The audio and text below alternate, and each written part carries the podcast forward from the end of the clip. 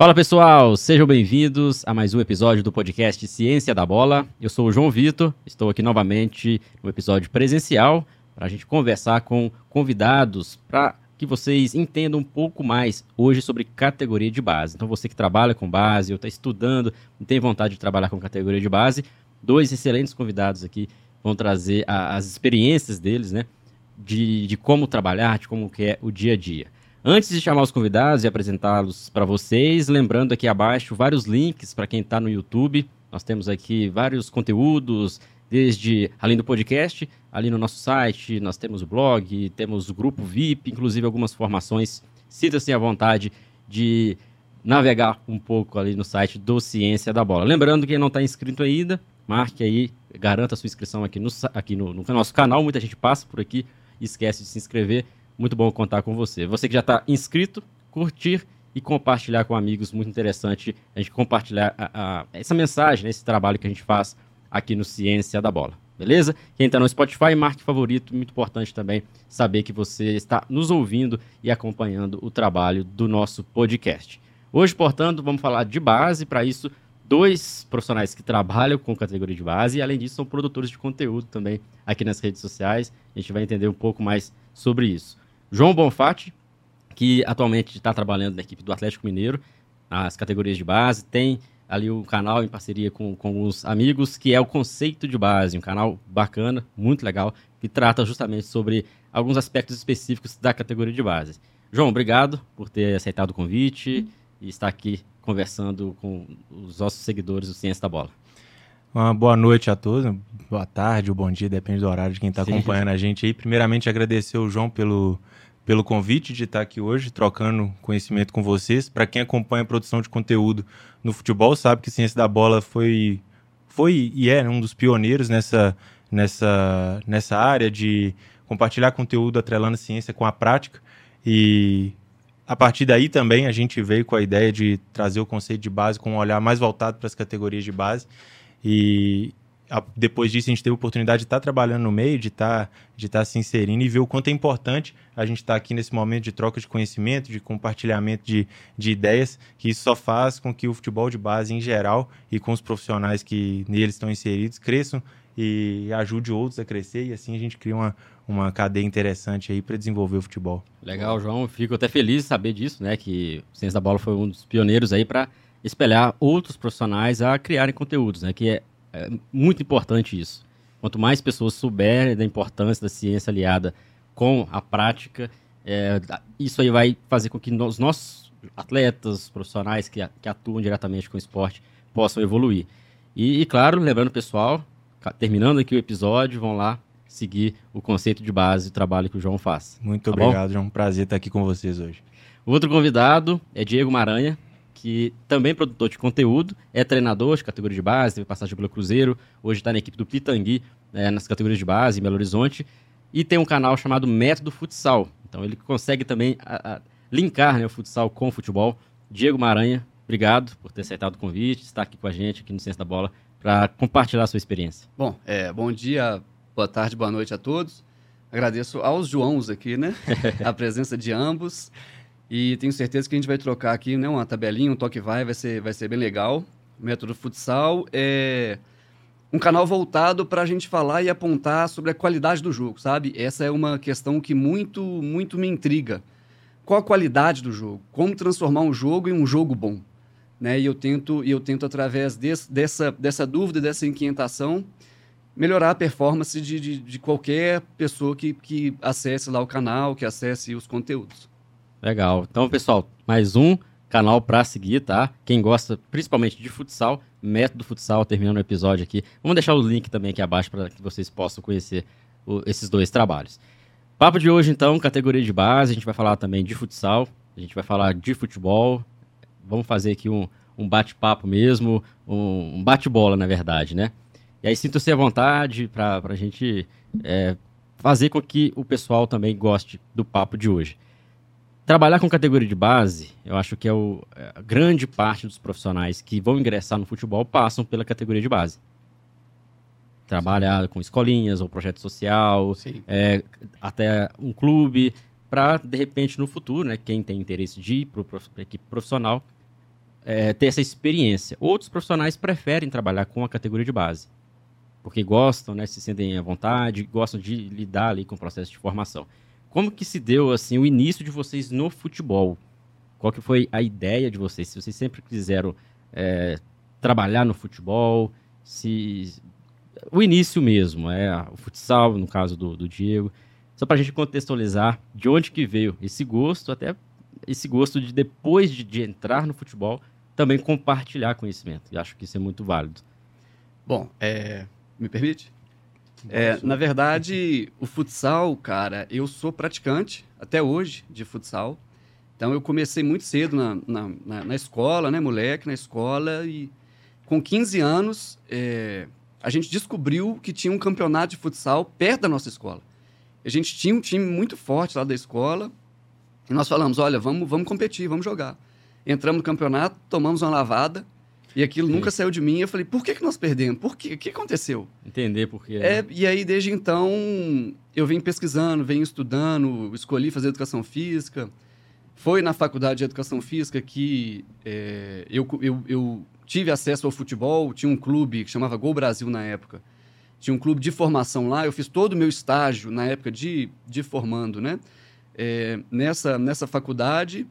E aí as coisas lancharam. Eu fui para o Minas, fui estagiário do Minas Tênis Clube, com a galera, uma galera devagarzinha, Perdigão, Taveira, Ziquim, Paulo Cardoso, Diogo, Alisson. Galera boa, galera boa, fiz o estágio.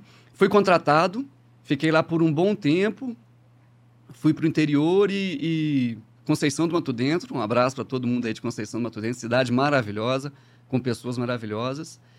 E o, futsal lá é, andou muito para frente, sabe? Foi bem legal, prosperou, foi bem legal.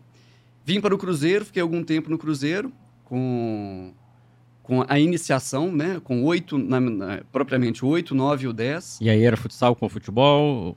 Era futebol, era, era futebol. futebol. É, o futsal estava presente nas categorias um pouco maior, maiores, né? No, no sub-13 e no sub-11 havia futsal. Nos menorzinhos ainda não havia. Esse ano já tem. Já tem notícia que, que tem o futsal lá presente na iniciação. E desde então saí do Cruzeiro e vim para o Pitangui, ali no Concórdia, campo é, folclórico aqui de Belo Horizonte. Tô lá com, com o Arthur, tô lá com o Marcelão, com o pessoal bom lá. Tô com o Sub-14, uma galera muito boa lá. E aí, é, você teve essa experiência com a base, mas o futsal foi a menina dos, dos é, olhos, é, né? O futsal, futsal foi... eu, eu pratiquei futsal, eu pratico futsal até hoje. Eu ainda, eu ainda entro em quadra, eu, eu sinto o prazer, o, o barulho, é, o, Wilton, o, Wilton, Santana fala, fala sobre estado de jogo. Eu ainda entro em estado de jogo quando eu vou jogar futsal. Eu, eu, eu, eu, eu tô imerso ali, sabe? É, ainda. O futsal ainda me, me consome, sabe? É, é sei lá. É interessante, interessante. isso. Né? É por isso que essa é. paixão fez com que você criasse também esse, é, esse canal, o Método é uma, Futsal. É uma extensão. Método Futsal é uma extensão do, da minha rotina de estudo, de treinador, é uma extensão. É analisar a, o xadrez do jogo ali. Legal, muito bom saber. João também teve essa, essa experiência com futsal, como que se deu o início? Então, eu, eu sou de Ponte Nova, no interior de Minas Gerais. É, cidade pequena, 60 e poucos mil habitantes, e na infância e na adolescente eu respirei futebol, eu gostava de assistir, de praticar, um praticante teimoso, mas um praticante. é, e entro na faculdade de Educação Física na, na Universidade Federal de Viçosa também pelo futebol. Não, não digo que foi pelo futebol, também pelo futebol. Eu era muito apaixonado por esporte e achei que seria minha área, que seria minha, minha o caminho que eu ia querer seguir para minha carreira. Dentro da universidade, é, eu tive a oportunidade de estar no, no núcleo de pesquisa e estudos em futebol, no PF. O João também foi integrante. Eu tive a, a oportunidade de estar no GF, no grupo de estudos de futebol com o professor Próspero, que foi onde eu percebi que eu poderia trabalhar com futebol. Para mim era algo inalcançável até esse momento. Ah, tem gente que consegue, mas é muito longe. E a partir dali eu comecei a me inserir de forma mais, mais, é, mais forte no futebol, com estágio. É, fui estagiário do VEL lá, que é Viçosa Esporte Lazer, que é um clube da cidade, muito tradicional na região lá, na, na Zona da Mata. E fui estagiário lá, fui treinador, fui auxiliar, é, fiz parte de análise também. E depois disso, tive um período no Ubaense como auxiliar do Sub-15, lá no Ubaense.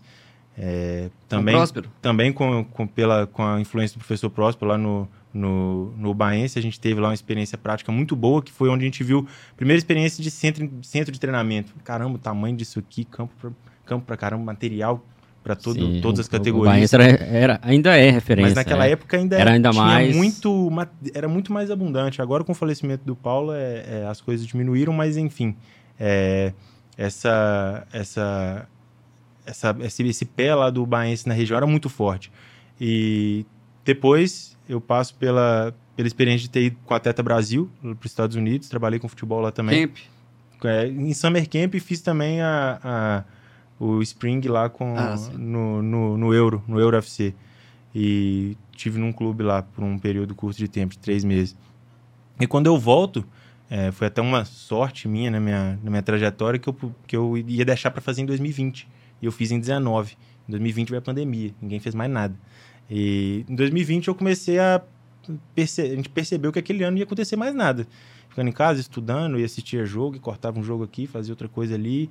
E e eu, Rafael Matheus. O Rafael hoje é, é analista do Sub-17 do Cruzeiro, o Matheus é auxiliar técnico Sub-15 do Corinthians. Eu estava lá na toca, lá, quando, no tempo que eu estive lá. Tá, você sim, conheceu ele lá? Sim. É meu irmão de longa data, o Rafael e o Matheus, são os dois que desenvolveram o conceito de base comigo.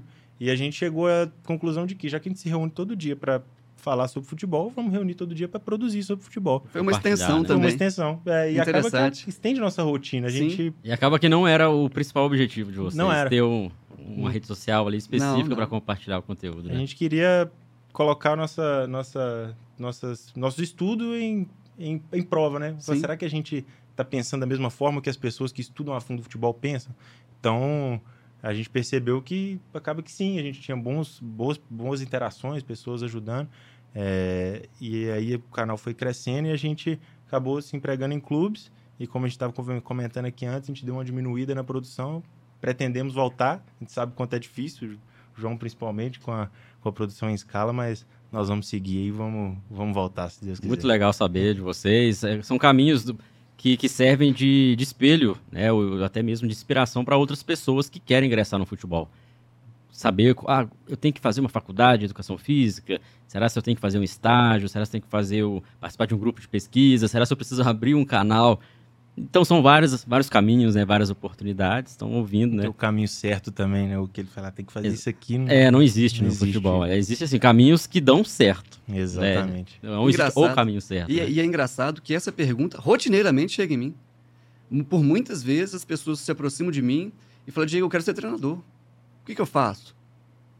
Em Conceição, eu tive esse caso e orientei lá um garoto, orientei assim, né? Dei algumas dicas para ele e até hoje ele tenta, né? O Casares, lá, lá de Conceição. E é assim, o que eu, que eu posso falar é prática, cara. Quer ser treinador, tem que estar na beirada de quadra ou na beirada de campo. Pede o treinador para acompanhar. O que, cara, o que todo treinador quer é ajuda. Todo treinador quer ajuda. Chega, pede, se oferece, mostra interesse, filma, edita, só vai. Hashtag só vai que a minha, eu comecei assim, eu comecei estagiando gratuitamente, de perna quebrada, no, no colégio que tinha do lado do Minas Tênis Clube ali, é, na, na, equipe do Taveira. Falei, Taveira, tô aí, tô no NBH, quero ser treinador, e aí? Diego, assiste o treino aí. Assisti, assisti, assisti, aí abri uma vaga de professor, formei, a catalaca girou. Mas você estava, assim, disposto a, a trabalhar de graça. Total. Total. De graça, total, entre total. aspas, né? De graça. A gente conversou aqui recentemente com um convidado que abordamos esse assunto. É, era em uma outra área, na área de preparação física, mas acho que se encaixa muito bem na área de vocês, que é a área de treinamento, na área de treinador, né? Principalmente na base. Que é durante o processo de capacitação, qualificação e formação de vocês, professores, treinadores, estar disposto a, em alguns momentos, trabalhar sem ter um retorno financeiro. Só que não é o luxo de muitas pessoas. Infelizmente, tem pessoas que têm a graduação, fazem a faculdade, pagam a faculdade e depois tem que ficar um tempo, às vezes, trabalhando de graça. É, é difícil, né? não é o único caminho, mas é um caminho que a pessoa tem que estar bem disposta. Conseguir maneiras, né? Enfim, não sei se foi o seu caso especificamente, mas é, é um conselho muito interessante. A pessoa estar sempre em evidência. Porque nem sempre, não, não quer dizer que a gente terminou uma faculdade que já vai aparecer vários clubes querendo contratar a gente. Não acontece. Não. Não acontece. É bom, é bom a gente deixar isso claro, viu? Eu, eu, eu conto ou vocês contam, pessoal? É bom deixar claro porque o mercado é é outro ritmo, é outra pegada. Exatamente. É assim, não, não querendo, João, não, não quero romantizar o trabalhar gratuito. Eu não quero romantizar. Sim, sim. Não é algo, nossa, cara, que legal, sensacional. Não é, Ninguém não é. gosta, né? Mas é necessário. É necessário. momentos E, é necessário. e- e eu acho assim que quem quer amadurecer, quem quer crescer, tem que fazer o necessário, não o que é gostoso, não o que é prazeroso. O necessário é fundamental para a gente amadurecer, para a gente crescer. Só que esse gratuito ele pode sair muito caro se você faz um, um trabalho é, que não te proporciona crescimento. Exatamente. Com certeza. De Exatamente. repente, ou numa estrutura, ou num clube, uma, uma escolinha, um projeto social que está ali limitado, as suas ideias não estão sendo colocadas também em prática, você não está absorvendo coisas diferentes, aí está saindo muito caro. Agora, quando você está num ambiente onde é, você aprende muito e não está recebendo nada financeiramente, mas você está recebendo muito de experiência, de conhecimento e de, principalmente de contatos, network. Sim. Então a história de vocês mostra, né? As oportunidades que vocês tiveram de enfrentar, de, de repente ir para os Estados Unidos, de, de submeter às vezes situações que muitos profissionais que querem trabalhar com futebol, ficar longe de casa, longe da família, talvez não estão dispostos também, né? Então é, é desafiante ser professor e treinador já não é fácil. E se firmar no meio é mais difícil ainda, né? Sim. Vocês concordam? E é algo que ninguém te conta antes, né? Só te contam depois que você já decidiu sua, sua jornada, sua carreira.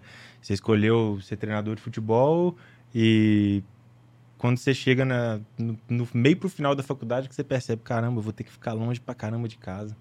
Eu vou ter- Sábado, domingo, Sábado e domingo pra mim não 16 existe. dias seguidos, 18 dias seguidos e eu não tô inventando.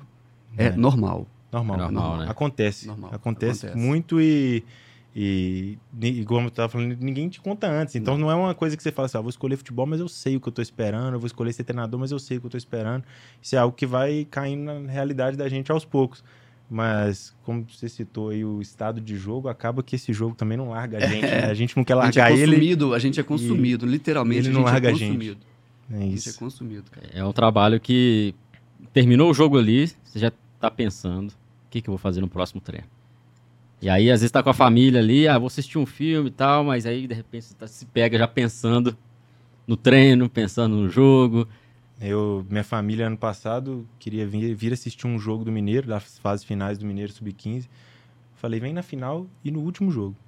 Porque, Não vou te dar atenção. porque se for antes, eu vou estar pensando no que, que nós vamos fazer na próxima semana, como que eu vou passar para o treinador alguma informação, vou querer ver o vídeo de novo, e a atenção vai ficar um pouco dividida. Você vem no último jogo, vocês vêm todo mundo no último jogo, que vai ser...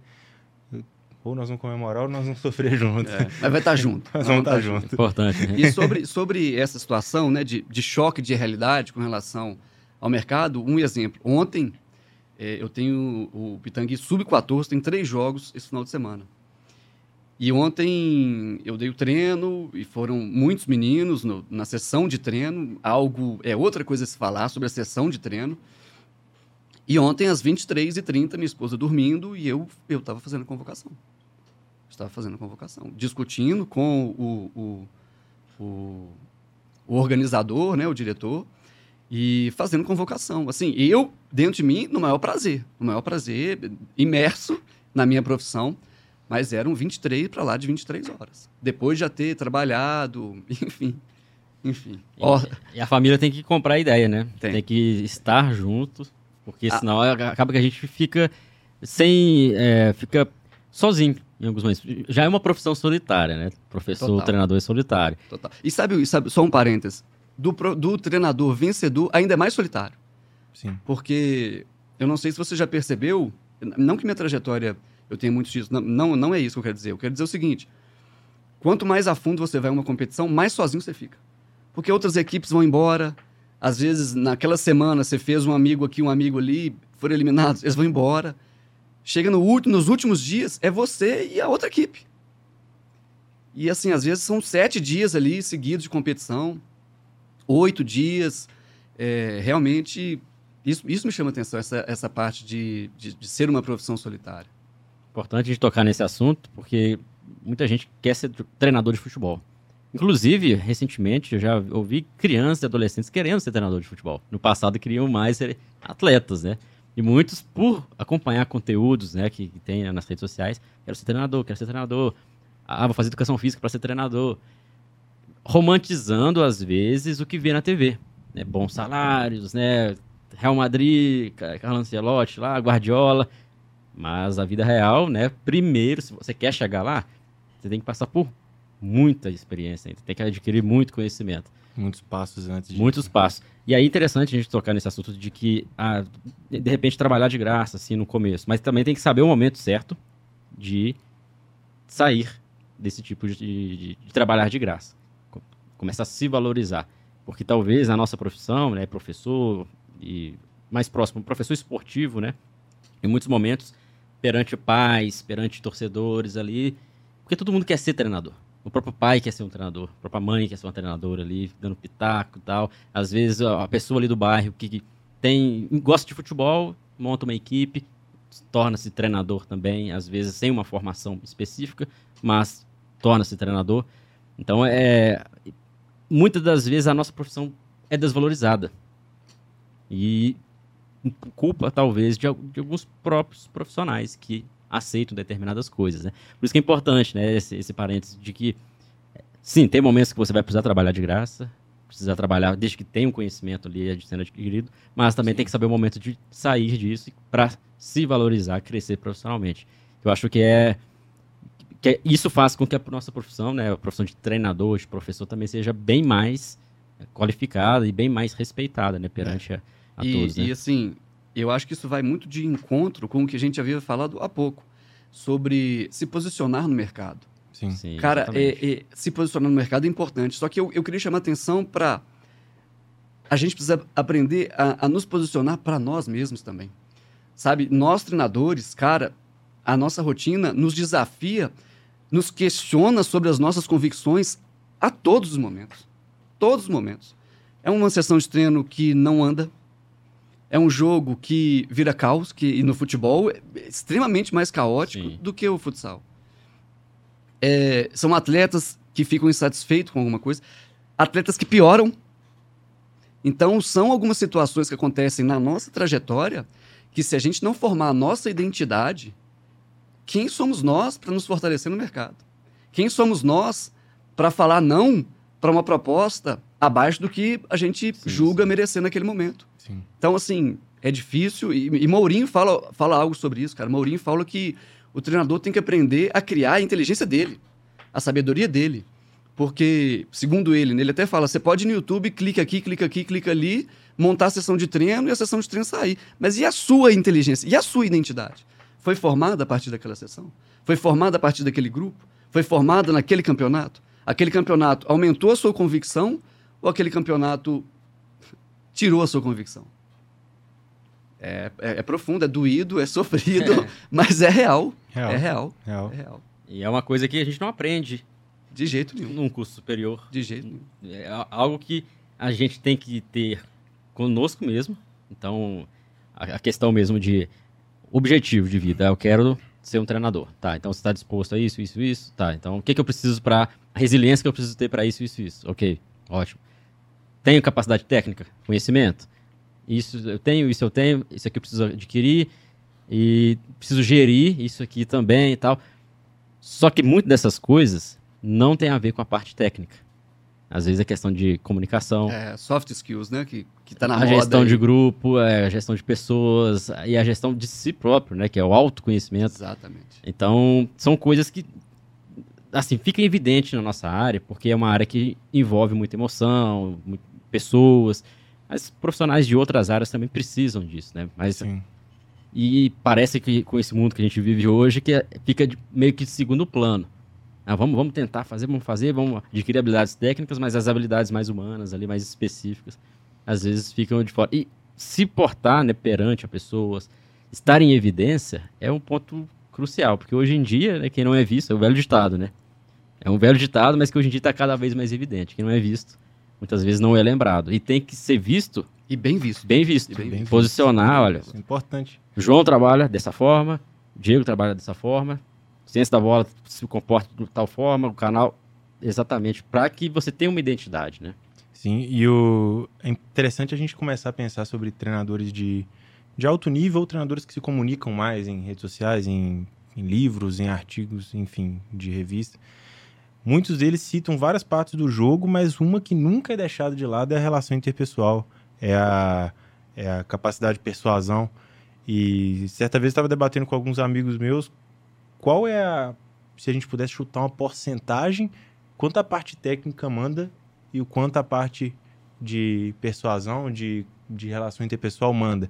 É, porque todos eles falam que você pode ter a melhor ideia sobre o jogo, você pode ser o cara mais esclarecido dos conceitos técnicos, táticos, da, das pequenos, dos grandes jogos, das estratégias, mas o atleta não comprar a sua ideia é algo que acaba com qualquer, qualquer perspectiva de sucesso.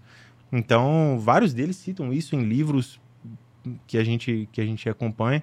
E é interessante a gente pensar nisso porque tem muito, muito conhecimento técnico sendo oferecido agora, principalmente com a globalização, com a informação, com o que a gente está fazendo aqui hoje.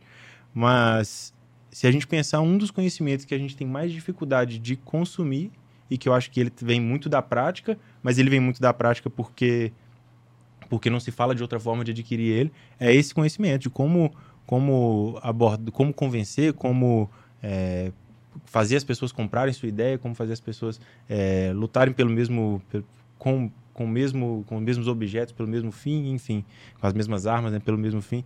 Eu acho que isso é muito importante. E é muito nítido quando você vê um treinador é, com o grupo na mão, você vê o treinador que não tem o grupo na mão, ou uma comissão que tem o grupo fechado com ela, ou uma comissão que não tem.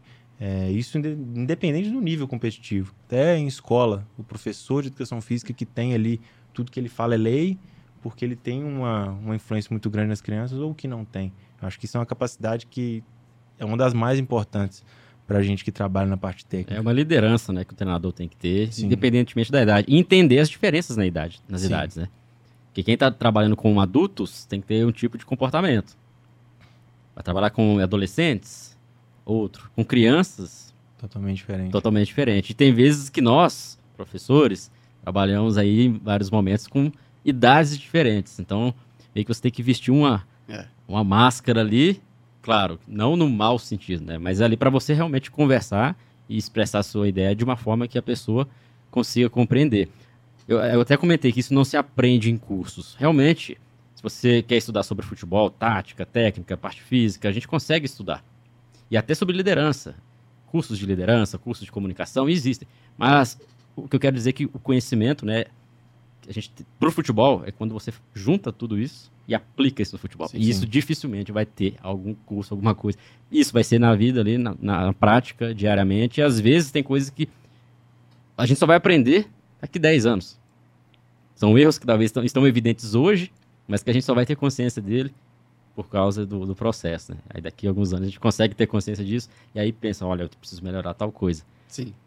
E, e é interessante sobre, sobre essa liderança que o que eu tenho percebido é que quanto mais mais é, de sub-17 para sub-20, quanto mais adulto é a categoria, quanto mais adulta é a categoria, maior a distância entre a comissão técnica e os jogadores. Eu tenho observado isso. E eu vejo isso como um gap, sabe? Acho que nós precisamos romper com isso. É, é sério que o treino do sub-20 tem que ser fúnebre? É sério que o treino, o treino do sub-8, do sub-9, alegria.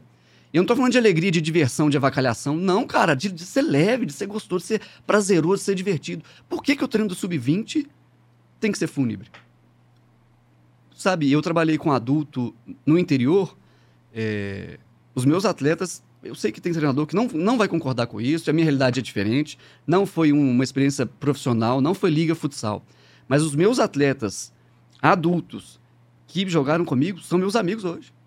Eu saí da cidade e hoje eu converso com eles. É, é uma relação dei dura, dei dura. Eles me, eles me ensinaram muito.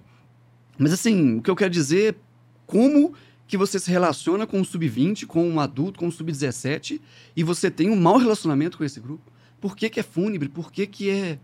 Sabe, eu sei, não sei. É. Não, não, consigo entender. Talvez é porque eu não tenha colocado o pé no 17 ainda, mas enfim.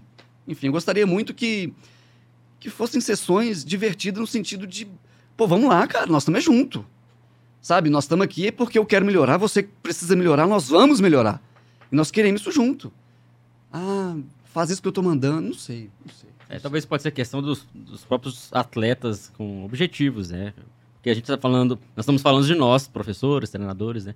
Mas os, com as nossas perspectivas, objetivos, mas os atletas também têm, né? Talvez quanto mais velho, de repente, num grupo, nem todos tenham o mesmo objetivo, né? Não sei, é, talvez esse é um assunto aí para a gente conversar em outros momentos. Né? É, o, o, que eu brincava muito é o seguinte: treinador que quer mais que atleta tem alguma coisa errada. Atleta tem que querer mais que treinador. Essa, é, essa é titular, né? Essa é famosa. Essa atleta tem que querer mais que treinador. Se o treinador quer mais que o atleta, aí tá pepino. É, e assim, muitos cenários isso acontece, né? Aí dá conflito. muitos cenários isso acontece. Né? O atleta, às vezes, ali precisa ser puxão de orelha ali para fazer Deus. o que precisa ser feito. Mas é interessante, né, a gente falar sobre esse assunto, porque são temas que, que às vezes o profissional precisa sente necessidade de ouvir outras pessoas falarem sobre isso, né? Essa questão de que a gente está falando sobre as uh, dificuldades, os desafios de trabalhar na base, uh, porque não é sempre 100% maravilhas, né? E às vezes o profissional acha que está errado. Nossa, não posso contar para ninguém que eu estou passando dificuldade aqui, entender como vou organizar meu treino. Nossa, tem um atleta ali que eu não gosto dele, toda vez que eu vou dar treino, ele acaba com o meu treino. É muito profissional da base que às vezes tem essa dificuldade e acha que é uma fica tímido com isso. Mas não, é um, é um, é um problema. Em todos, todas as atuações há divergências, há problemas, há dificuldades. E ouvindo outras pessoas falando sobre isso, talvez é uma segurança maior, né? Para compartilhar que pode ser que pode ser trabalhado no dia a dia. Para além disso, a gente está falando de muitas dificuldades, né? Há também coisas muito legais de trabalhar na categoria de base. Eu queria que vocês falassem o que, que, chama mais atenção atualmente de vocês, ou que já chamou muita atenção, que, que é válido até compartilhar, que, que vocês tiveram como experiência atuando né, com, com atletas jovens. Bom, para mim, é, mim é claro. Nada, não há nada mais prazeroso do que olhar o time em fevereiro e o time em novembro. Porra. Esse é um prazer que eu tenho assim fico muito satisfeito de ver a maturidade dos meninos, dos atletas, o amadurecimento dos meninos, dos atletas, a qualidade de jogo da nossa equipe em fevereiro, a qualidade de jogo da nossa equipe em novembro, o entendimento, a evolução. A evolução. Não há nada, não há nada. Eu, eu, é, é uma, é uma, uma, uma política de qualidade minha, a evolução. Eu não abro mão da evolução. A minha rotina é apontada, por mais que seja difícil as nossas rotinas, ela aponta para a evolução. E, e, e, eu ver a evolução nas minhas equipes, nos atletas, é para mim é um prazer absoluto. Não, e, e veja que eu não estou falando de resultado. Veja exatamente, aqui que em momento nenhum não, não, não tô nem aí. Eu quero, eu quero ver em fevereiro um futebol e em novembro outro. Simples. Eu, para além da parte da evolução, que eu acho que todo mundo que trabalha com treinamento, que acredita em treinamento, seja ele futebol, seja ele o esporte que for, ou não sendo esporte também, é, acha que essa parte da evolução é o que mais encanta. Eu acho que isso é o que mais encanta a gente que trabalha na área. Outra coisa que eu pontuaria como algo que me deixa muito satisfeito quando acontece e quando a gente consegue desenvolver nos atletas é o entendimento do jogo deles para com o jogo independente da gente. Isso perfeito. eu acho perfeito. algo... Eles a, a né? autonomia. Né? Autonomia. Para mim é sensacional perfeito. o atleta que consegue trazer... É, acontece, acontece e aconteceu muito comigo por ser auxiliar técnico do atleta falar comigo e eu transmitir alguma informação pro, pro treinador e o atleta trazer para mim problemas do jogo que talvez eu enxerguei ou que talvez eu não enxerguei e que ele está trazendo lá de dentro e me falando Perfeito. talvez uma possível solução. Perfeito. Isso me dá uma, uma satisfação de que nós estamos passando conhecimento, nós não estamos passando nós não estamos adestrando formas de é, jogar. É. Nós não estamos se, vier, se fizer isso, você faz aquilo, mas eu não sei o porquê. Então, se eu estou passando os porquês e ele está me trazendo novos questionamentos, eu acho que esse atleta, a partir daquele momento, começa a depender cada vez menos da comissão ou do treinador para evoluir sua forma de jogar e seu entendimento do jogo. Para mim, isso é muito gratificante. Gosto muito quando acontece e sempre me faz refletir de uma outra forma. O atleta me fala que é, o espaço está ali e eu não vi. Por que, que ele percebeu antes? Aí você vai assistir o vídeo, algo que aconteceu que trouxe esse feedback para ele. Sensacional. Lá de dentro, a visão é diferente. Então, ouvir Cara, eles, para mim, é, é, é, muito bom. Isso aí é, me remeteu a, a que algumas pessoas falam, e até concordo, que futebol não se ensina, se aprende. Perfeito. Profundo. Profunda frase. Profundo. Futebol não se ensina, se aprende. Só que muitas das vezes o profissional ele quer ensinar e acaba não permitindo o aprendizado. Justamente por isso, domar ali, domesticar o faça isso, aquilo, tem que ser assim desse jeito. Aprendi desse jeito, tem que fazer. Talvez o atleta ele vai aprender jogando. A nossa função como treinador, professor, é permitir que acelere esse processo de aprendizado. Às vezes não fazer nada ou deixar continuar o processo ali, a gente não está a gente não está atrapalhando esse desenvolvimento. Então, isso que o João comentou é muito interessante, porque quer dizer que está tendo aprendizado. Sim. Eles, tão, eles vão aprender. E olha o treinador, o professor, como aquela pessoa que vai auxiliar cada vez mais que esse desenvolvimento aconteça. Então, é realmente é a tomada de decisão, né, a autonomia do atleta na categoria de base. Claro que isso não desqualifica a função de treinador. A gente não vai deixar de dar orientações, de explicar, mas sempre com o intuito de ajudar o atleta, porque o foco não é se eu treino bem, se eu tenho o melhor conhecimento, meu método é o melhor. O foco é se o atleta está aprendendo. Se ele aprende com um método, ótimo, se ele aprende com outro. E há essas dificuldades também, porque são grupos. Dentro de um grupo tem pessoas, crianças, atletas diferentes, né, de sim, níveis diferentes. De contextos diferentes. Contextos, contextos é, familiares, né, sociais também e até cognitivamente, tem alguns que têm uma facilidade maior para aprender, outros necessita de você ser mais didático para explicar. Então é, é, complexo, mas pelo vocês falando, né, o prazer de, de ver os atletas gostando, se desenvolvendo, sem pensar no resultado em si. Nesse momento, na categoria de base, o resultado em si, ele é importante? Depende. Depende mesmo. Depende. Porque um time também só perde. Ah, é, é, muito hipócrita também. Se a gente falar assim, ah, não, vamos só formar, vamos esquecer dos resultados. Mas, se o ano todo a equipe perde, perde, perde, perde, perde, será que você vai estar tendo aprendizado também? É, é uma, fica uma reflexão, né? Acho que tudo tem que ter um, um equilíbrio, né? E na base a gente sempre ouve isso, né? Importante é a formação. Se acontece de fato em todos os lugares, tenho minhas dúvidas, né? Tem muitos lugares que a, que a base é, ela é focada ali na competição, né? Mas em outros locais, é com trabalho sério, bom profissionais, com vocês, assim, vocês têm essa, é, é, esse entendimento e, e sabe equilibrar, né, as coisas. Basicamente isso, o que vocês acham, assim, em relação a, a essa ideia? É, sobre o, o que o João falou, acho que além de, de, de, ter a satisfação de que o atleta está trazendo para ele uma novidade, ainda aponta uma virtude para a sua comissão técnica. Uma virtude de humildade, no sentido de vocês escutaram o atleta. Vocês escutaram o atleta e a partir daquilo vocês se posicionaram. Exato. E, e essa humildade não está em todos. E aí corrobora com o que você disse no sentido de, ah, eu quero que o meu, meu método seja o melhor. Calma aí. Como assim o meu método seja o melhor? Eu quero que o meu método seja melhor a cada dia. Seja melhor a cada dia e não o melhor. Né? E, e, cara, e eu tive um caso interior que foi assim, que escancarou a minha forma de pensar. Tinha um pivô, no, era futsal, tinha um pivô lá que ele, ele não obedecia nenhuma regra minha do treino. Dois toques. Ele não fazia. Ah, o pivô só pode jogar no terço final. Ele não jogava. Cara, ele era absurdamente bom absurdamente bom. E um dia eu falei, por que você não respeita? Ah, Diego, o jogo pede as coisas e eu faço as coisas desse jeito. E eu comecei a reparar nele que ele estava certo. Que quando eu colocava dois toques para ele, piorava o jogo dele. Ele era um pivô de muito contato com a bola, de, de segurar a bola, de sola do pé, de, de finalização. É característica, né? E ali eu falei, hum, caraca, aprendi. Sabe? E, e, e, e meu método se tornou melhor por causa daquilo. Meu treino no dia seguinte foi melhor por causa dessa situação. Então, assim, é, voltando, aponta para humildade, cara. Acho que, acho que a, a, comissão técnica ela, ela tem que ser humilde em todas as categorias.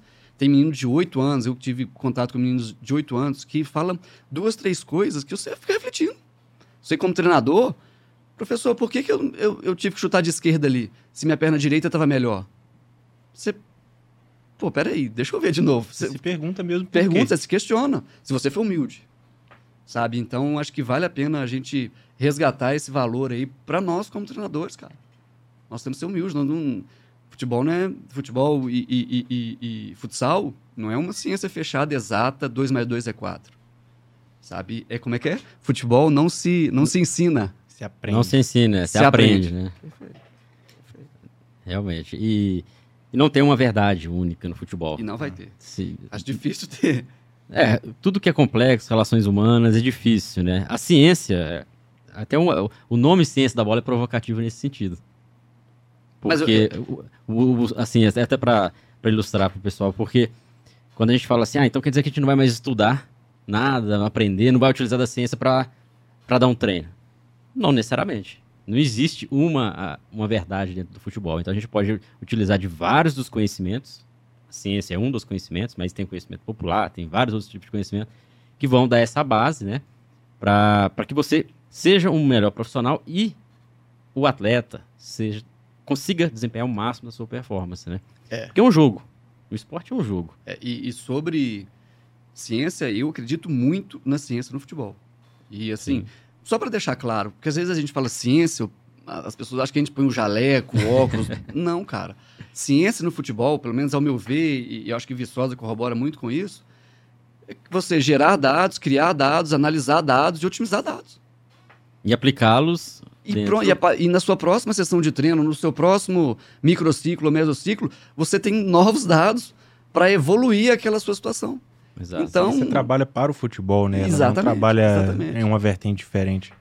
É, Costumo futebol dizer, precisa de ciência. Costumo dizer que as vertentes que seja preparação técnica, tática, física, psicológica, é, a ciência, no caso do jogo, todo mundo trabalha pro esporte. Então a gente muitas vezes leva algumas discussões para lados divergentes, parece que a gente está falando de coisas diferentes, mas a gente está falando do mesmo esporte, a gente está falando do futebol e a gente está em prol disso. E, e voltando um pouco na, na, na, na provocação do João, questão de do resultado, né? Eu, a gente se ouviu, ouviu-se muito um, um, tempo atrás, alguns uns anos atrás, sobre o resultado não é importante, né? Muita gente colocava é. nessa, nessa questão. Eu acho que o extremismo ele é muito, ele é irreal em vários momentos. Muito dificilmente, para não dizer nunca, alguém entra numa competição sem a ambição de ganhar. Isso é fato. Isso seria quase um desrespeito com o esporte, a gente entrar e, ah, tá bom, esse jogo aqui eu não quero nada com nada. Vamos fazer amistoso, vamos treinar, mas eu acredito que a importância e a consequência daquilo que tem que ser pesado. É, ganhar é legal, muito legal. As crianças ficam super felizes de ganhar, do sub-7 ao sub-20. Os adultos e as crianças ficam felizes de ganhar. Mas e se isso não acontecer? Tá tudo errado? E se isso não acontecer? Nosso, nosso método tá errado? A nossa ideia, a nossa formação é, foi de forma ineficaz, ineficiente, não sei. É, acredito que a gente tem que levar isso para o lado de a vitória é importante, mas tudo aquilo que a gente faz antes dela também é importante. O ganhar pode ser um detalhe, o ganhar pode ser num pênalti, o ganhar pode ser numa bola. Como é essa vitória travinha. é mais importante? Como foi essa vitória, né? Tudo que a gente faz até chegar naquele momento. Às vezes ganhar com tudo sendo feito de forma pensada somente no jogo, sem, sem considerar a evolução do atleta, sem considerar é, as fases de desenvolvimento de cada atleta, talvez o ganhar naquele momento ali é, é só mais um título. Não vai trazer nada de, de benefício. Mas e o ganhar com uma ideia de jogo clara? E ganhar com os atletas evoluindo individualmente, contribuindo para o coletivo? Intencionalmente. Com a intenção, exatamente, intencionalmente. Esse ganhar coroa um, um trabalho absurdamente eficaz dos atletas e de comissão, enfim. É, acho que a gente precisa entender que é importante e muita gente se fala, ah, na base não se tem que cobrar ganhar. Cara, a gente vai ser, às vezes vai ser cobrado de ganhar, sim, sim. mas e, e, se isso não acontecer? É, e eu concordo muito com o que o João disse, mas e eu, eu, eu acho interessante a gente definir ganhar também. Sim. Porque não necessariamente, não necessariamente o ganhar é o troféu. Porque se, só, se o ganhar for só o troféu, 19 times na Série A do Campeonato Brasileiro são fracassados. Exatamente. Então, tem vários ganhar, no plural, ganhares no plural aí, em um jogo de futebol. Perfeito. No meu contexto, lá em Conceição do Mato Dentro, vou ser honesto, eu fui jogar Copa Minas, sub-11, é, sub sub-13, meninada, meninada. Primeira vez na história que a cidade jogou Copa Minas. Sabe qual que era o meu ganhar? E eu falava com os meninos, honestamente, não dar WO. Se a gente conseguisse chegar com os meninos uniformizadinhos, de caneleira, com a identidade, no horário do jogo, porque era 160 quilômetros, jogar o jogo e o jogo terminar, era vitória pra gente. A gente não tava nem aí pra placar. Porque naquele contexto, o meu ganhar era não dar WO. E assim, muitos meninos naquela cidade não tinham identidade. E por causa desse objetivo de não tomar WO, eles tiveram que ir na Polícia Civil, tiveram que tirar o documento. Fez parte da formação fez dele, parte da formação. da formação até familiar ali, Sim, né? Sim, então assim, um eu acho que vale a pena, vale muito a pena, cara, a gente refletir no nosso contexto, na nossa realidade. No Atlético, o ganhar é um. No Pitangui, o ganhar é outro. No, em Conceição do Mato Dentro, o, o, no Cruzeiro, o ganhar é outro, cara. Cada qual tem o seu ganhar. Não pode ser só o troféu. Sim, claro que o Pitangui, nós vamos lá e vamos querer colocar a mão no troféu. Mas nós temos vários ganhares aí antes, antes do troféu. Disso, que foi feito né? antes, tem Sim. importância absurda. Sim. Mas é importante que o profissional tenha isso claro em mente. Perfeitamente. E a, talvez até compartilhe isso com o grupo. Perfeitamente. O problema que eu vejo muitas vezes, até no profissional, é que todo mundo quer ser campeão. A gente sabe que é um que vai ser campeão. Sempre. O né? Atlético é uma coisa. continue, continue. a, a questão de, de. Sempre um que vai ser campeão, óbvio, né? E aí o, o profissional que. Até por pressão externa, torcida, imprensa, uma equipe que, que, entra no campeonato não tem condição nenhuma de ficar entre os cinco primeiros. Mas lá na história da equipe, né, historicamente, tem quatro títulos. Tem que entrar para ser campeão. Se não for campeão, se não brigar pelo título, tá tudo errado. Manda o treinador embora. Na base, tem aí a, essa questão, né? Não, estamos tá, formando, estamos formando. Mas fica dois, três anos sem ser campeão num time como Atlético, é, times de ponta, por exemplo que aí aquela cobrança, mesmo se o trabalho esteja sendo feito de forma correta, com atletas aprendendo, chegando no final do ano com, com satisfação, alguns sendo convocados para a seleção, por exemplo, ideia de jogo, jogadores se desenvolvendo, mas isso fica em segundo plano. É essa preocupação que, que, que eu tenho né, com os profissionais, e muitos profissionais acabam que se ele não tem a identidade, né, essa identidade que você até comentou, se submetem a isso. Perfeito, ou, ou para manter no cargo. É, e aí ele, ele se o medo, né? Aí eles acabam perdendo ali sua essência. Agora, se tem clareza, olha, vou entrar no campeonato, nossa equipe vai disputar ali para ficar entre os quatro primeiros. Ou para não ter WO. Ótimo, não é uma derrota, não é um fracasso. Ou para colocar, para que um menino meu seja visto e seja encaixado no grupo do Atlético, do Cruzeiro. Isso para nós que somos é, escolinha, escolinha competição, é uma vitória, gente, gigantesca. A gente está lá todos os dias, não são todos os dias, na verdade, porque a gente tem dificuldade com o campo, inúmeras dificuldades. A gente achar um menino, colocar o um menino no nosso, na nossa sessão de treino, e esse menino chegar no nível do Atlético querer, ou do Cruzeiro, Exato. ou do Flamengo, isso é uma vitória, cara. Isso é uma vitória. Ah, Diego, mas vocês tomaram de cinco lá no, lá no CT do. Tomamos, cara. Mas o João, volante, tá lá. Olha aí. E vamos, e vamos seguir. É, é muito interessante ouvir isso aí, porque mostra o lado de vocês, de quem está tá no dia a dia, trabalhando, o quanto que, que é interessante entender essa importância da competição, o quanto que a competição é importante para a formação e o quanto que o jogo, o ganhar é importante. Porque ganhar de 1 a 0 com um gol contra ou um gol irregular, no sub-11, isso aí você está desformando um atleta. Ele chega em casa sabendo, ah, a gente ganhou porque o juiz errou roubou pro outro time, entre aspas, claro. É. É, então, não é interessante, né? O ganhar a todo custo, né? Uma vez trabalhando com base, com escolinhas, é, tinha uma equipe que sempre perdia, participava com a gente em competições no interior, sempre perdia de 15, 20 a 0. E aí a ideia do treinador é que estava promovendo socialmente os atletas. Só que no, durante o campeonato, muitos atletas abandonavam. Por quê? Porque era toda, toda vez derrotas, goleadas, era chacota. E o treinador batendo o pé, não, eu tô formando, né? Tô tirando das ruas, botando para jogar, mas será mesmo que ele estava formando? Será que esse é um tipo de motivação? Será que ele deixou claro para todo mundo isso? Será que não estava desmotivando as crianças, né? Então são lados né, diferentes, situações diferentes, e quem está nos ouvindo, acompanhando a gente, deve tá, de repente é, olhar né, o, a, a, história, o que vocês já passaram, o que vocês fazem, também como uma diretriz, né? Que talvez estejam passando por situações parecidas, né? Principalmente quem está já atuando com, com futebol. Te interrompi aquela hora? Ah, segue. Segue o jogo. segue, segue o jogo. É, acho muito interessante a fala sobre o ganhar de colocar um atleta numa equipe numa equipe maior, maior numa equipe de, de categoria de base, seja ela aqui em Minas ou não, mas enfim. Estava é, comentando outro dia com alguns amigos sobre a, a importância de se ter profissionais de qualidade e profissionais que, que são inseridos no meio, profissionais que têm conceitos, que sabem é, a fundo sobre o futebol nessas escolas e projetos. Porque, para mim, ali tem uma coisa que é absurdamente importante para o desenvolvimento, que é a, a, possibilidade de ter paciência. Então, um atleta com desenvolvimento atrasado no sub-13, ele não, talvez naquele momento uma equipe maior não viu ele, mas não achou algo, tá, não, não é do nível dos meus. Mas às vezes aquele atleta tem um potencial absurdo que no sub-15 ele vai desapontar, ele vai, ele vai despontar esse, esse potencial. E aí sim ele vai ser visto. Mas essa paciência quem teve? Quem deu para ele os estímulos corretos? Quem lapidou? E eu às vezes eu não gosto muito da palavra lapidar porque parece que a gente está moldando, né? É quem proporcionou o atleta é, vivências para que ele chegasse naquele nível que o, que o desenvolvimento dele não fosse travado.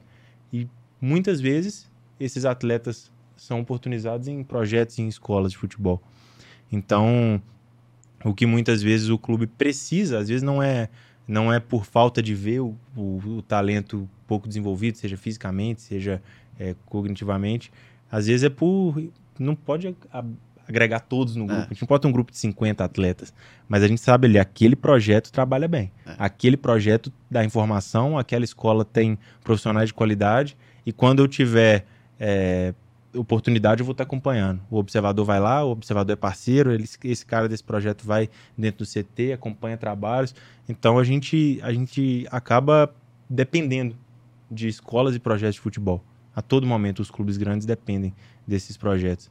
Eu acho que quanto mais a gente fomentar que o conhecimento sobre futebol, a gente vai estar fomentando que profissionais de todos os âmbitos do futebol estejam com o mesmo objetivo, que é formar estimulando da forma correta. É, e você toca num ponto que é uma variável que na, no jogo seus, no jogo de, de, de, clube de Série A, não existe. Tempo. Tempo. É muito difícil é, esperar por tempo é, em, clubes, em clubes maiores. O jogo é outro, a velocidade do jogo, do jogo que eu falo, não é do jogo do futebol, não. O jogo business, o jogo, o jogo uma realidade. O jogo da vida do futebol. O jogo da vida momento. do futebol. Tempo é uma variável que não existe. Não existe. É. Ou ela é muito escassa, ou ela vale muito. Tanto que a gente perde a noção dele quando a gente está inserido no meio. E os próprios atletas, é, ele, ele não tem tanto tempo, assim, você citou da paciência. É justamente isso. Num, num, num, clube grande, cara, o tempo é outro, cara. O tempo é outro. O menino chegou lá bem, começou a cair, cair, a paciência não, não, não cabe, infelizmente, sabe? Eu não estou colocando isso como uma virtude, é como um alerta. Não tem. Não, essa variável não existe. Não existe. São diversos fatores, né? Por, por, não ter esse tempo, né? É, é muito, é, a demanda é muito grande, a competição, o calendário é enorme, Viagens, de jogos. É, é, e, aí, e aí entra nesse gap os clubes como, como Pitangui, como Colômbia, como outros clubes. Que, que tem essa variável, tem essa variável é, mais bem acolhida, sabe? Lá a gente tem mais tempo com os meninos, com outro olhar, é, vai, jogar, vai ter mais minutagem, enfim, enfim. Por isso que eu prezo muito pela qualificação de profissionais que trabalham com, com a categoria iniciante, as iniciantes ali. Porque a, a grande base da pirâmide, né? Se a gente pensar na pirâmide de um atleta, grande parte estão esses cenários, escolas, escolinhas, projetos sociais, alguns depois já ingressam em clubes, né? Clubes depois mais é, de nível superior, né? Clubes de Série A, de Série B, aí a base mesmo, sub-17, sub-20, e depois, um topo, poucos chegam lá na, na equipe profissional. É, então, a, o futebol é feito, porque a gente sempre vê o futebol da TV, né? A gente sempre vê como a Ferrari, né? A Ferrari, né? Sempre a Ferrari. Mas a, o futebol é isso aqui, é a base. Sim. A grande parte é a base.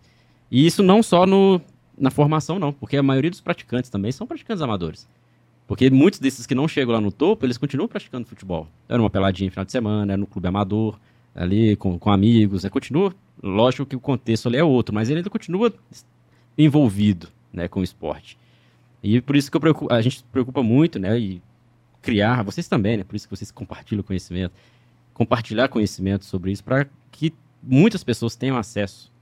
Vocês tiveram acesso a conhecimento, tiveram oportunidade de se qualificar, né, de, de, ingressar em clubes, mas é, é, também partilhar isso.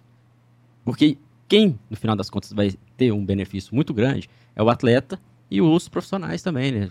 Quanto melhor uma criança, um adolescente for trabalhado desde as idades iniciais, melhor vai ser para os outros profissionais também, né? Pelo menos espero que seja assim Sim. melhor, né? Eu, eu ouvi uma vez, é lógico que isso é uma idealização que não vai acontecer, né? Porque não acontece em nenhuma outra área.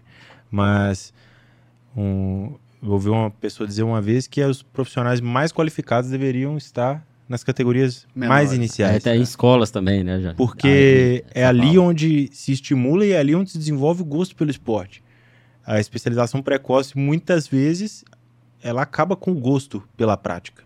Ela acaba com a, com a com o ânimo do atleta, com esse estado, estado de jogo. Eu tinha até é, é, lido sobre, eu esqueci o outro termo, mas se fala muito flow, que ah, é sim. o estado de jogo. É, flow é... é... bem no tênis, né? No tênis eles falam muito do, do, do flow ali, você se manter mentalmente no jogo. E, e entra muito na, na o quanto aquela tarefa ela é alcançável, o quanto aquela, atleta, aquela tarefa é inalcançável para aquele atleta. O limiar disso é a maior fase de desenvolvimento e muitas vezes a gente está colocando atletas para praticar por praticar. Então, se a gente coloca o atleta para praticar por praticar, sem nivelamento, sem a atividade ser adequada para aquela idade, sem a, o nível de regra daquela, daquela atividade ser adequado para o cognitivo daquele atleta, a gente está invertendo tudo. A gente está colocando o mais difícil para o atleta que tem mais dificuldade, esse atleta vai fazer o quê? Eu não vou jogar. E eu digo jogar para tentar uma ação. Eu tento o passe no João. Se 80% das vezes eu erro, eu não vou tentar de novo, porque eu já estou condicionado é o, de que eu é vou É um feedback do jogo, né? É um feedback ruim disso. Então, os profissionais que conseguem estimular isso nesse limiar, que geralmente são os profissionais que têm mais conhecimento na área, eles deveriam estar lá na base da pirâmide. Mas convencer a, a sociedade inteira de que isso deveria acontecer é praticamente impossível. A gente está comentando algo que é inalcançável, mas que seria o, o ideal. E eu acredito muito nisso, esse estado de jogo, esse flow é, sobre o atleta estar tá inserido, no, inserido no jogo de uma forma que ele aprenda a todo momento. Se é uma atividade reduzida, que ela tenha um envolvimento, que ela tenha uma, uma capacidade de acerto, mas não a ponto daquilo virar fácil e nem a ponto daquilo ser impossível.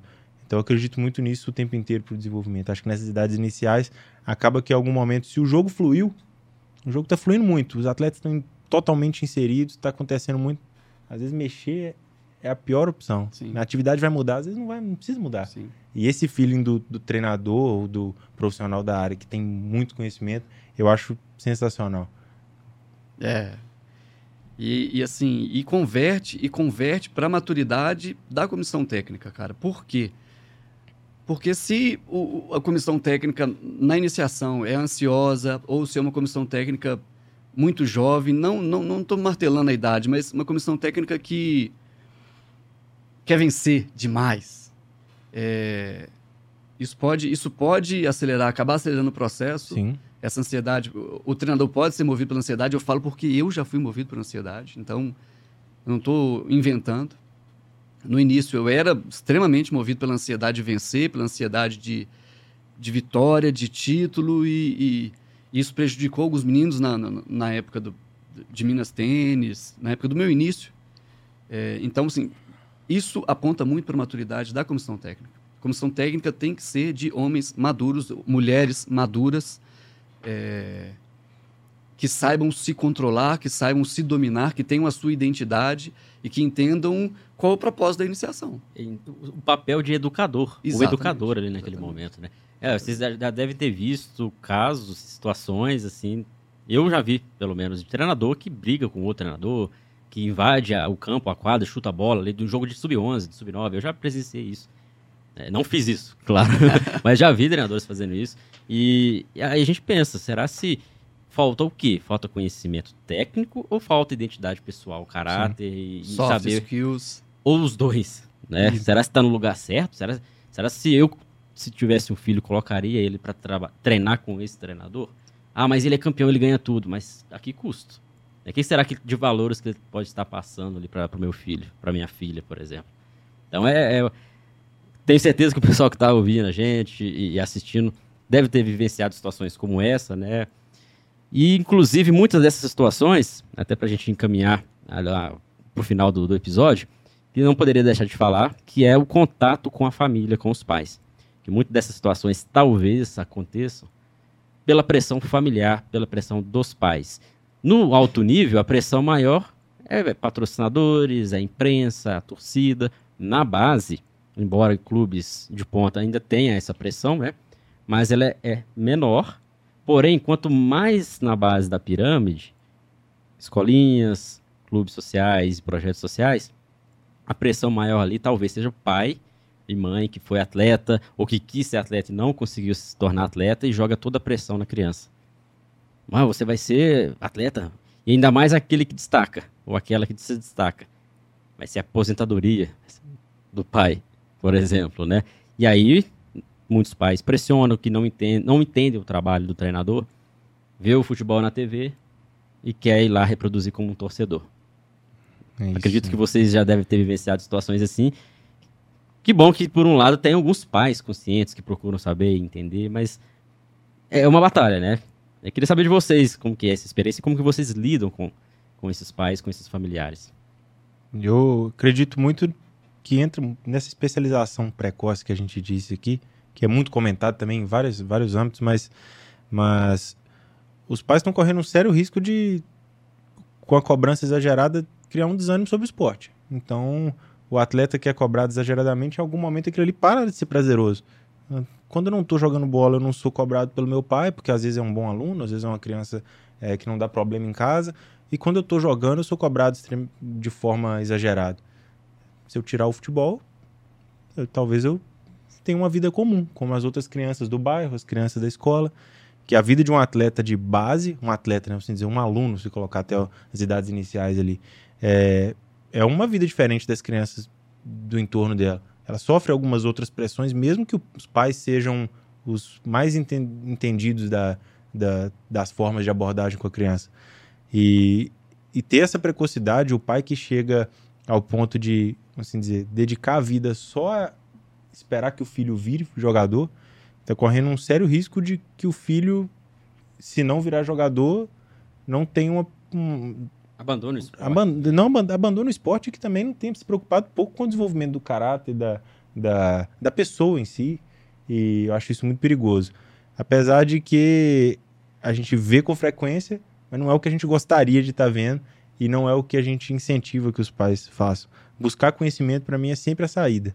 É, se você percebe perceber algum sinal, um pai que percebe um sinal que está exagerando, pergunta para um, uma, uma pessoa, em consulta com, a, com alguma outra pessoa, como está sendo o comportamento. Às vezes a pessoa está esperando só uma brecha para dizer que está exagerado. Entendeu? É, é interessante. E esse assunto é muito complexo, cara, porque falar de pai no Brasil, o Brasil é uma nação despaisada, né? a, a característica da família brasileira é a ausência do pai. Sim. Então, assim, é um assunto extremamente complexo e, e assim, o que eu vejo, cara, é... para mim é nítido, sabe?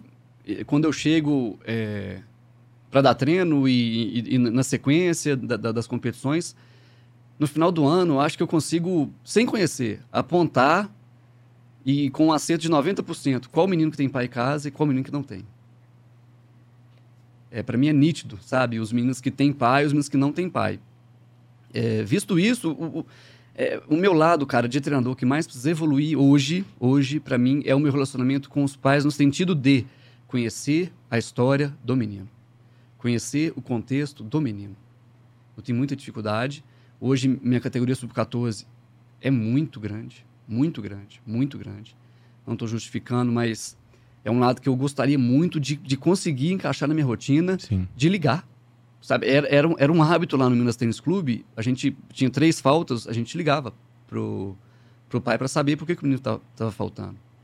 E eu perdi esse hábito e, e eu acho fundamental. Com relação à, à pressão dos pais, o que eu, o que eu percebo e, e enxergo é quando o seu menino vai fazer uma aula de inglês, você fica pressionando ele para ele ser o melhor professor de inglês do mundo? Na escola mesmo, né? A prova de matemática ali. Será? Fica em cima dele, ah, dois mais dois aí, É, agora coloca, ei, ei, não, coloca ei, a vírgula agora. dois mais dois aqui. Sabe? Então, por que não encarar o futebol? Por que não encarar o futebol como um idioma?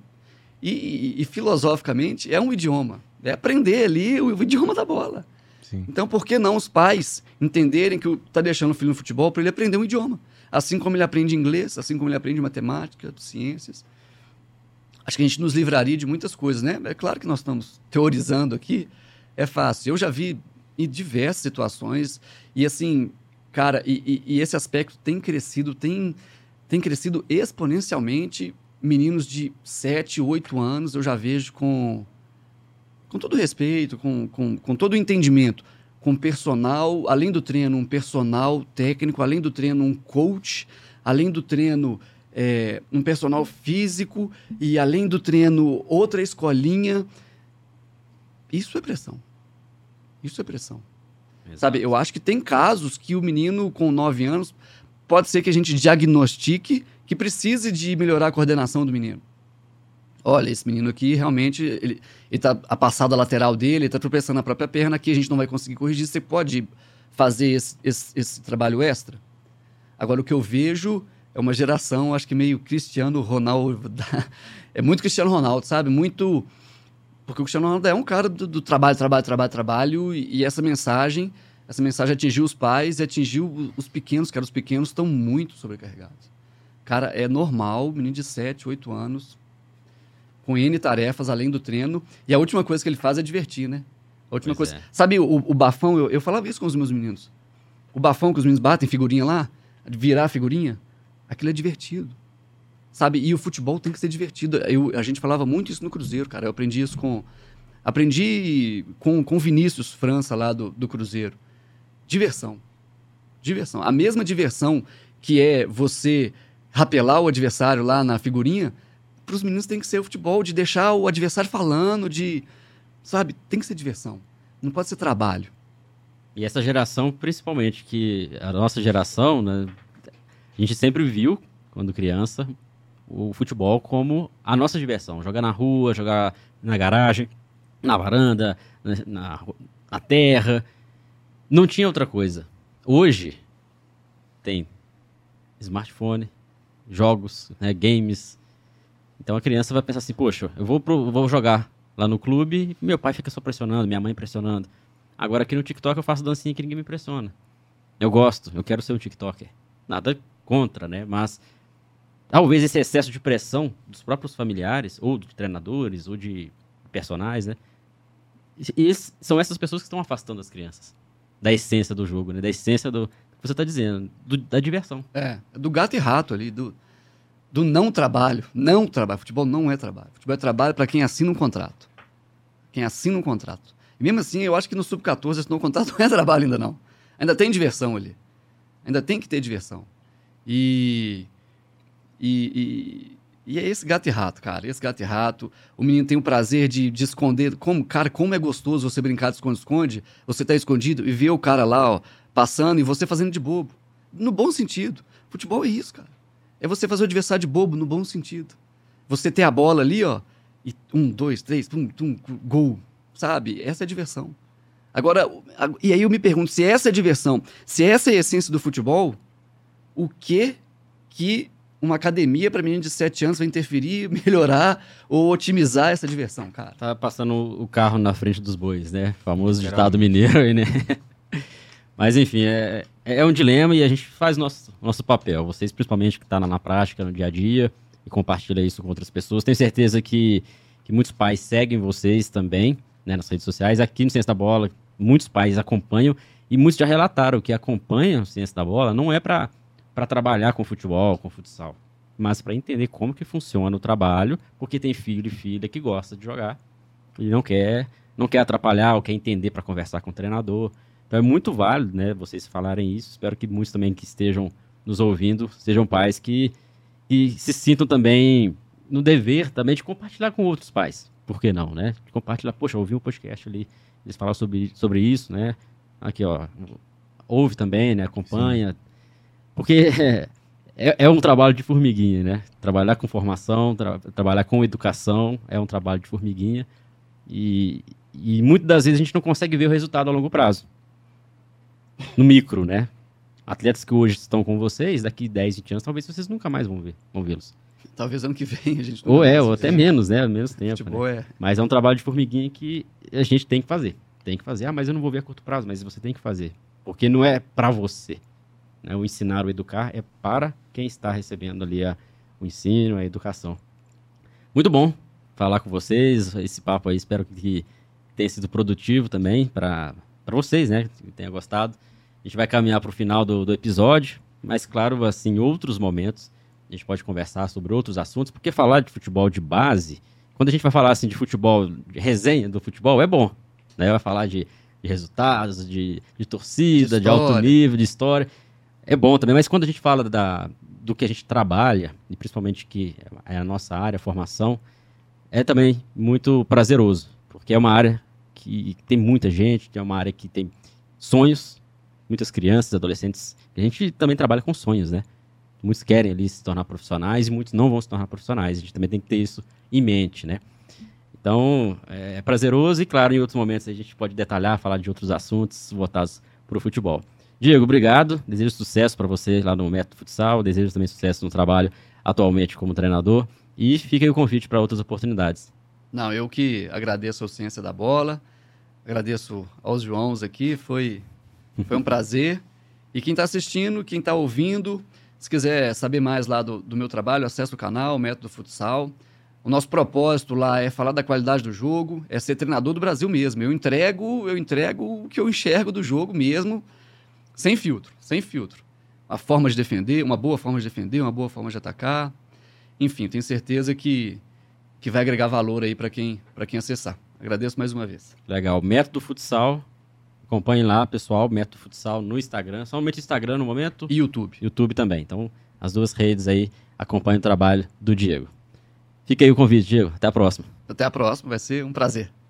Valeu, João. Obrigado também por ter vindo, né? Dedicado um tempo para vir cá, conversar, compartilhar o seu conhecimento. Fica o convite para outras oportunidades. Também compartilhe onde que a gente, além do conceito de base, também, o Diego também pode também compartilhar as redes sociais profissionais, é, pessoais de vocês, caso vocês tenham também. Perfeito, João. Eu que agradeço o convite.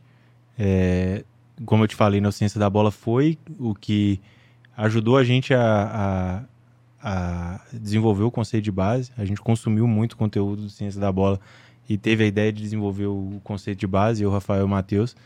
É, e estar tá aqui hoje podendo compartilhar conhecimento com você, com o Diego, é, é um prazer muito grande, uma, uma uma honra estar aqui com vocês hoje. E falar de futebol, se a gente quisesse ficar aqui duas horas é, e meia, três eu, horas, a gente passo poderia... meu aniversário aqui, ó. A gente ficaria... Parabéns aqui, não tem problema nenhum. Tranquilamente, a gente ficaria. E vários outros assuntos que a gente gostaria de abordar, a gente compila para poder passar aqui um tempo compartilhando conhecimento. É, fica aí a minha, a minha dica e a minha, e a minha torcida para que todos busquem cada vez mais conhecimento sobre o jogo e sobre as vertentes que, que contornam o jogo, para que a gente consiga ajudar e assim evoluir junto com o futebol brasileiro, é, compartilhando conhecimento. Muito obrigado, João. Valeu. É, conceito de base no conceito Instagram. de base no Instagram, isso. No YouTube. Não, a gente não, não, a gente não tem, não tem YouTube. No momento, Instagram. somente o Instagram. Isso. João Bonfatti, João Vitor Bonfatti. João V. Bonfatti. Acha também. Diego Maranha também se Diego procurar, Maranha. também localiza lá no, no, Instagram, né? Também deixar minha rede social, o pessoal, João Vitor de Assis, quem quiser acompanhar também, publica alguns bastidores aqui do, do Ciência da Bola. Legal, João Vitor, sucesso para você lá no, no, Galo, né? Muito a carreira obrigado, como treinador. Em breve a gente vai estar conversando aqui nessa mesa novamente. Pessoal, obrigado pela audiência de vocês. Espero que vocês tenham gostado. Então, deixa aí o curtir, compartilha esse episódio com amigos e colegas de trabalho. Vai ser legal para que mais pessoas também ouçam esse podcast e acompanhem esse conhecimento que a gente compartilhou aqui hoje. Lembrando, se você está no YouTube, e ainda não é inscrito, é muito importante que você se inscreva aí para que você receba outros vídeos, né, outros podcasts aqui do Ciência da Bola. Grande parte das pessoas passa por aqui, eu sempre bato nessa tecla. No, no Analytics, a gente sempre vê ali, ó, teve tantas visualizações, mas não teve as inscrições. Então, é muito importante que você se inscreva aí no canal. Quem já está inscrito, claro, deixar o curtir aí, deixar também seu comentário sobre o que a gente falou aqui, a visão de vocês, a experiência de vocês também. Vai ser válido. Eu respondo todos ali que todos os comentários aqui no YouTube. E no Spotify, marque como favorito, compartilhe esse episódio. Vai ser muito bom saber que você está gostando de nos ouvir. Legal? Pessoal, até a próxima semana. Estarei de volta com mais um convidado aqui no podcast do Ciência da Bola. Grande abraço.